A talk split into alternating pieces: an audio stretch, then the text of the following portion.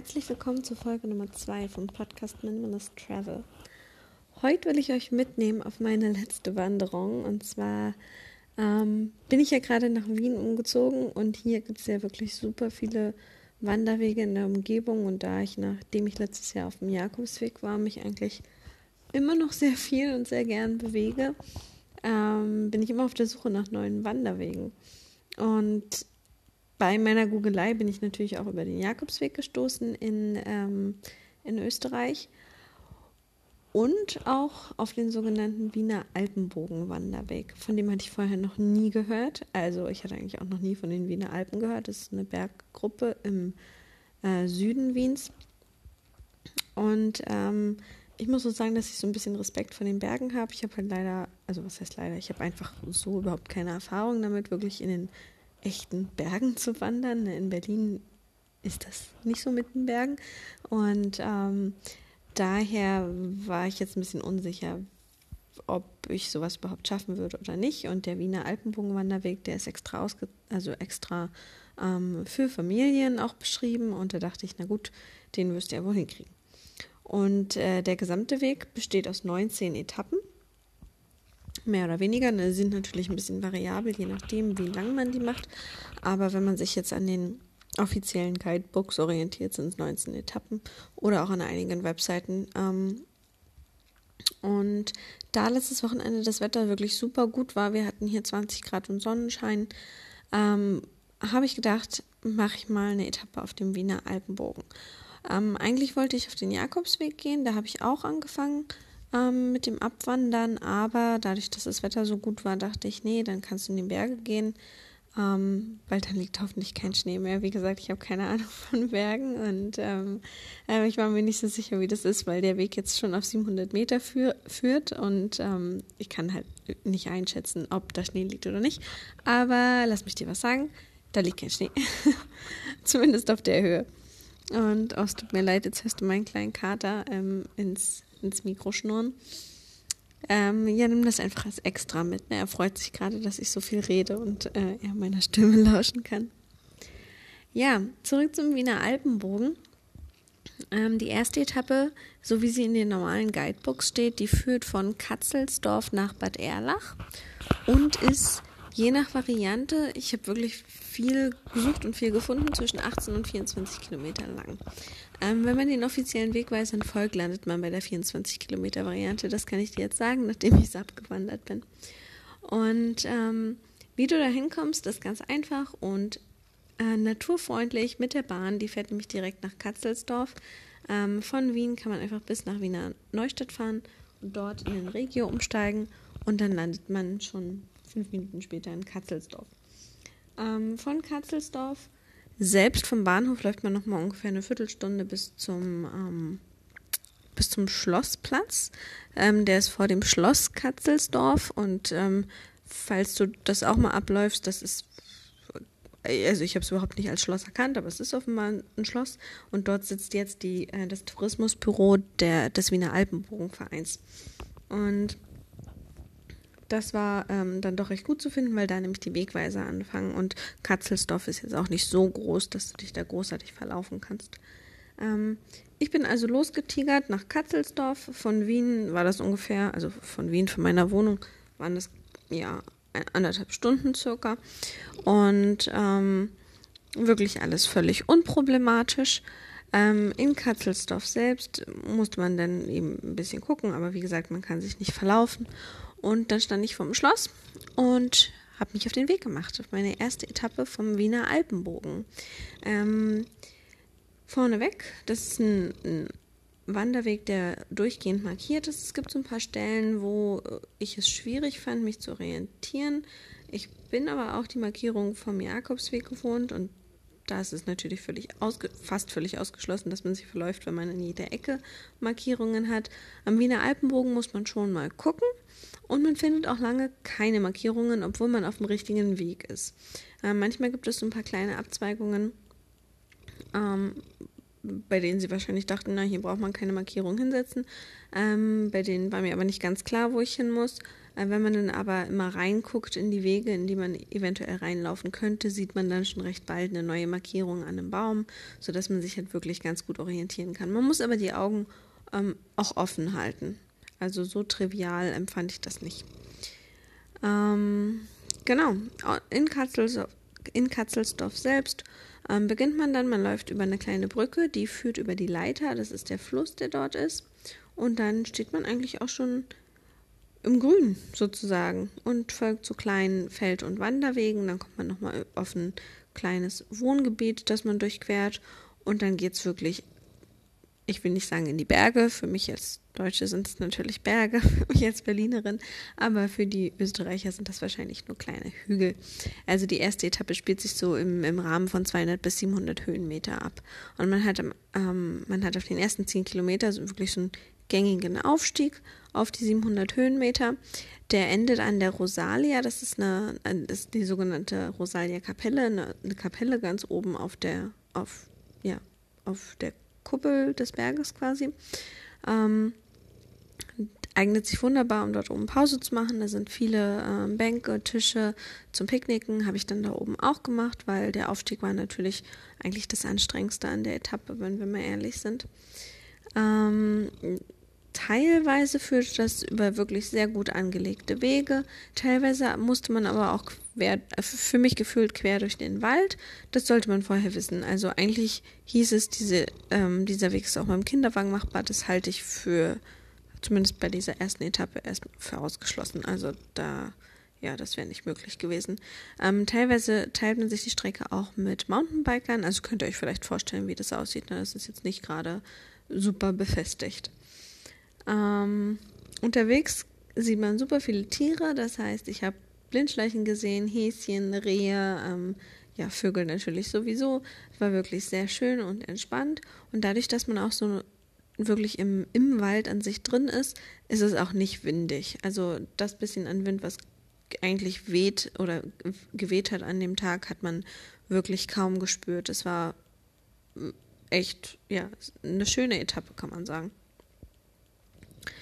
Ähm, nachdem man oben Pause gemacht hat auf der Rosalia-Kapelle oder bei der Rosalia-Kapelle, ähm, geht es wieder ein Stück abwärts. Ähm, das war leider der erste Punkt, wo ich mich verlaufen habe.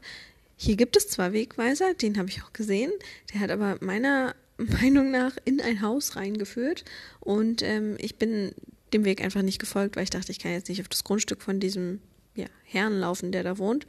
Und das hätte ich aber tun sollen, weil wahrscheinlich hätte man sich irgendwie am Haus vorbeischleichen müssen. Ich habe mich nicht getraut. Ich habe dann vor Ort jemanden gefragt und er meinte, ich kann einfach der Hauptstraße, also Hauptstraße, das ist jetzt keine wirkliche Hauptstraße, das ist einfach so ein befestigter Weg, sage ich jetzt mal, wo die Autos langfahren können. Ähm, ja, dieser Straße kann ich folgen, dann würde ich auch nach Bad Erlach kommen, was ja das Etappenziel ist. Ähm, der Straße bin ich dann auch gefolgt für eine Dreiviertelstunde ungefähr. In der Zeit ist mir kein einziges Auto entgegengekommen, also seid ganz entspannt. Ähm, da ist wirklich überhaupt kein Verkehr, aber an sich solltet ihr natürlich, wenn ihr den Weg ablaufen wollt, die echte Etappe finden. Ähm, ja, ich bin den Weg gelaufen und irgendwann stand ich auf einmal wieder vor Wegweisern und da kreuzt doch diese Straße den Wiener Alpenburgenwanderweg. Das heißt, da hatte ich meine eigentliche Strecke wieder, was natürlich total super war habe sie dann aber gleich darauf direkt wieder verloren. da führt sie nämlich über eine Straße und ähm, ich habe auch gesehen, dass ich rüber muss. Ich habe auch die Markierung auf der anderen Seite gesehen, habe dann aber nicht gesehen, wo ich auf dieser Seite quasi ähm, die Straße wieder verlassen kann. Das heißt, ich bin ein Stück an der Straße gelaufen. Ähm, ab da funktionierte dann endlich auch mal mein GPS. Und so konnte ich mich ein bisschen orientieren und habe dann gesehen, okay, ich muss ein Stück weiter nach links, bin dann dort in den Wald, als eine, eine Feldstraße kam und habe dann da auch wieder die, die Wegweiser gefunden. Ähm, das GPS hat leider auf großen Teilen der Strecke nicht funktioniert. Der Wiener Alpenbogenverein ähm, oder ja, Tourismusverein hat auch eine App, die sehr gut ist. Dort sind alle Etappen verzeichnet, ähm, alle Strecken. Man kann sich, wenn das GPS funktioniert, perfekt lokalisieren und gucken, wo man ist im Hinblick zur Strecke. Wenn es nicht geht, ist man ein bisschen aufgeschmissen. Ich hatte auch meinen mein Wanderführer dabei, aber ähm, ich habe mir den von Rota gekauft, wirklich super zu empfehlen. Aber wenn man jetzt so wie ich ja, sich nicht wirklich auskennt, sich nicht orientieren kann, dann ist das natürlich ja, weniger nützlich, sage ich jetzt mal. Aber ich bin immer wieder auf die Strecke gekommen, es war alles gut. Ähm, auf der Rosalia selbst war auch sogar was los. Da waren mehrere Leute, die man fragen konnte, viele Wanderer unterwegs. Je weiter ich dann nach Richtung Bad Erlach gekommen bin, ähm, desto weniger Menschen waren da. Ähm, ich bin noch durch ein kleines Örtchen gelaufen, was ich irgendwie auf keiner Karte gefunden habe. Ähm, dort waren mehrere mehrere Richtungsweiser wieder ausge, äh, ja, angebracht. Ähm, das war auch alles super. Und dort waren dann auch nochmal Menschen, die mir gesagt haben, ja, das ist die richtige Richtung. Also ähm, ja, ab da konnte man sich gut orientieren. Das war überhaupt kein Problem. Und dann bin ich nochmal von diesem kleinen Örtchen ungefähr zwei Stunden gelaufen. Der letzte Teil der Etappe war fast am schönsten, weil man am Anfang nochmal kurz ein Stück nach oben gelaufen ist und dann ging es nur noch bergab. Und ich, die Landschaft war schön, man ist ja auf Feldern vorbeigelaufen, an, die ganze Zeit an der Leiter entlang, also dem Fluss. Es war wirklich, ja, eine super schöne Strecke. Ähm, sehr zu empfehlen, die ganze Etappe, wobei man sagen muss, dass sie eben doch insgesamt 24 Kilometer hat. Ähm, und eigentlich würde ich auch sagen, man muss in der Lage sein, eine Strecke zu laufen, die ein bisschen länger ist, da sie eben doch 500 Höhenmeter hat. Ne? Und also diese 500 Höhenmeter, die lassen es dann nochmal anstrengender erscheinen, als es wirklich, also nicht als es ist, aber ne, als einfach eine flache Strecke. Daher ähm, würde ich die D-Etappe empfehlen, wenn du konditionell ganz gut drauf bist. Ähm, online steht, man braucht für die Etappe 7 Stunden 30 Minuten. Ich war dann mit knapp sechs Stunden dabei und bin nicht wirklich ein schneller Wanderer. Also gerade bergauf bin ich, ich will jetzt nicht sagen extrem langsam, aber sicherlich auch nicht schnell. Also ich habe mit meiner Garmin die Strecke mitgetrackt und ähm, war dann ungefähr so bei 14 Minuten pro Kilometer. Im Schnitt war es am Ende. Und ich glaube, die, die Etappen, die bergauf waren, waren so bei 16, 17 Minuten sogar. Ähm, insgesamt ist es ein super Tagesausflug, der sich anbietet, da man nämlich in Bad Erlach wieder eine, ähm, eine öffentliche Anwendung hat mit dem Zug. Das heißt, man kann ähm, direkt, also wieder über Wien Neustadt zurückfahren nach Wien und kommt so perfekt nach Hause. Ähm, die Zuganwendung ist einmal pro Stunde. Ähm, da habe ich mir aber gar keinen Stress gemacht und das würde ich dir auch nicht empfehlen. Einfach in dem Tempo, in dem du läufst, laufen. Und in Bad Erlach ähm, gibt es auch einen Supermarkt und ein paar Restaurants und da kann man sich im Notfall auch, auch irgendwie noch bespaßen. Und ähm, es gab ein total süßes Café, an dem ich vorbeigelaufen bin und eine kleine Telefonzelle mit kostenlosen, also so eine, so eine Büchertauschstelle quasi, ähm, total niedlich. Da hätte man definitiv mehr Zeit verbringen können. Außerdem ist in Bad Erlach auch noch die St. Asia Linsberg Therme. Das heißt, wenn du Lust hast, dort länger zu bleiben, kannst du dich in der Therme einnisten und dich noch richtig erholen von deiner Wanderetappe. Denn ähm, hinterher kann ich dir sagen, hatte ich schon ordentlich Muskelkater. Ähm, nicht wirklich in den Oberschenkeln, was ich gedacht hätte, da der erste Anstieg ja doch ja recht ähm, stark war für, für meine Empfindungen. Ähm, sondern bei mir haben es eigentlich hauptsächlich die Schienbeine, ja, die, die hat es dahin gerafft auf der Etappe. Ähm, aber wie gesagt, es waren halt auch sechs Stunden fast durchgängiges Wandern. Ich habe vielleicht 20 Minuten, eine halbe Stunde auf der Rosalia Pause gemacht und den Ausblick genossen und Mittag gegessen. Aber ansonsten ja, bin ich durchgehend gelaufen. Was wichtig ist bei der Etappe ist, du musst dir unbedingt Wasser mitnehmen, da es eben nur in ähm, Katzelsdorf einen Ort gibt. Da habe ich einen Brunnen gesehen, das heißt, man hätte Wasser auffüllen können und dann gibt es erst wieder was in Bad Erlach. Dazwischen findest du wirklich nichts. Ähm, das heißt, ähm, nimm dir auf alle Fälle Wasser mit und im besten Falle eigentlich auch was zu essen, weil die Etappe doch schon recht lang ist. Ich meine, natürlich kann man sechs Stunden ohne Essen hinter sich bringen, aber bei so einer Wanderung macht es ja auch Spaß, einfach eine Pause zu machen und ja, sich, sich ein Leckerli zu gönnen, sagen wir es mal so. Ja, ähm, das war mein zweiter Tagesausflug aus Wien. Ähm, insgesamt schlug der mit ungefähr 11 Euro zu Buche. Das heißt, das waren die Hinfahrt und die Rückfahrt. Und andere Kosten hatte ich eigentlich nicht. Wobei ich sagen muss, dass ich mir eine Vorteilskarte von der österreichischen Bahn gekauft habe. Ähm, die, die Preise nochmal um circa 50 Prozent verringert. Ähm, die Bahnpreise.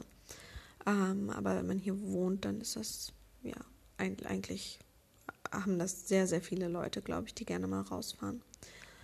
Ähm, ja, ich, ich möchte gerne in nächster Zeit den gesamten Wiener Alpenbogen-Wanderweg ablaufen.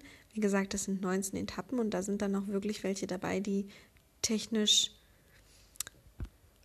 ja, anspruchsvoller sind. Also gerade für mich, weil ich eben noch nicht wirklich in den Bergen unterwegs war. Ähm, es sind viele Etappen dabei, die man als Tagesetappen laufen kann. Das ist das, was ich eigentlich bevorzugen würde. Es sind aber auch einige dabei, bei denen man auf Hütten übernachtet. Und ähm, jetzt, wo ich nach Wien gezogen bin, möchte ich natürlich super gerne mal so eine Hüttenwanderung mitmachen. Und da freue ich mich schon richtig drauf auf diese Etappen. Ähm, weil ich glaube, das ist was, was man ja wirklich mal gemacht haben kann und äh, muss, vielleicht, wenn man so ein Interesse an, am, am Wandern hat und am Outdoor-Leben. Und ähm, ich finde, das verbindet so die, ja, die Vorteile von diesem doch recht minimalistischen Urlaub oder Ausflug ähm, aber hat nicht die Nachteile von dem Campen, weil Campen ist halt für mich nochmal noch mal was anderes. Du musst halt wirklich alles mittragen. Zelt, Isomatte, Schlafsack. Das kann recht schnell wirklich schwer werden, vor allem wenn man es dann über solche Distanzen trägt. Ähm, und wenn man so eine Hüttenwanderung macht, ja, dann hat man einen Schlafsack dabei. Viele haben nur einen Hüttenschlafsack dabei, der dann 200 Gramm, 200, 300 Gramm sowas wiegt. Ähm, und natürlich Wechselkleidung. Die hatte ich auch dabei, weil ich dachte, ich möchte hinterher noch in die Therme, aber dann war ich doch so faul. Ich dachte, wenn ich jetzt ins warme Wasser, in das warme Thermenwasser gehe, dann stehe ich nicht mehr auf, komme nicht mehr zurück. Ähm, daher bin ich dann doch recht schnell wieder nach Hause gefahren und hatte auch Glück, weil die Verbindung gut geklappt hat. Ja. Ja, äh, wie gesagt, auf die anderen Etappen bin ich sehr gespannt. Es ist ein Rundwanderweg, das heißt, nach der 19. Etappe landet man auch wieder in Katzelsdorf. Und ähm, hier, ich habe lange gegoogelt und habe leider nichts gefunden. Es gibt keine Wandernadel oder keinen Wanderpass oder etwas ähnliches auf dem Wiener Alpenbogen-Wanderweg. Ähm, das ist sonst in Österreich recht verbreitet. Es gibt viele Wege, die hinterher die Wanderer quasi mit so einer Kleinigkeit belohnen.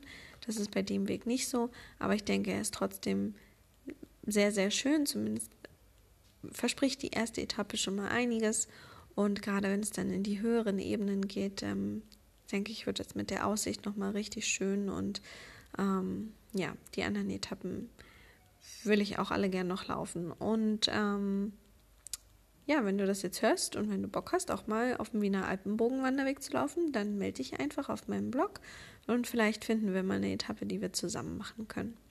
Ähm, wie gesagt, das ist wirklich ein ganz, ja, naturfreundlicher, Tagesausflug und ähm, sowas kann man immer mal einschieben. Ja, dann hoffe ich, dass dir die zweite Etappe vom Podcast Minimalist Travel gut gefallen hat. Und ähm, ja, bis zum nächsten Mal. Ciao.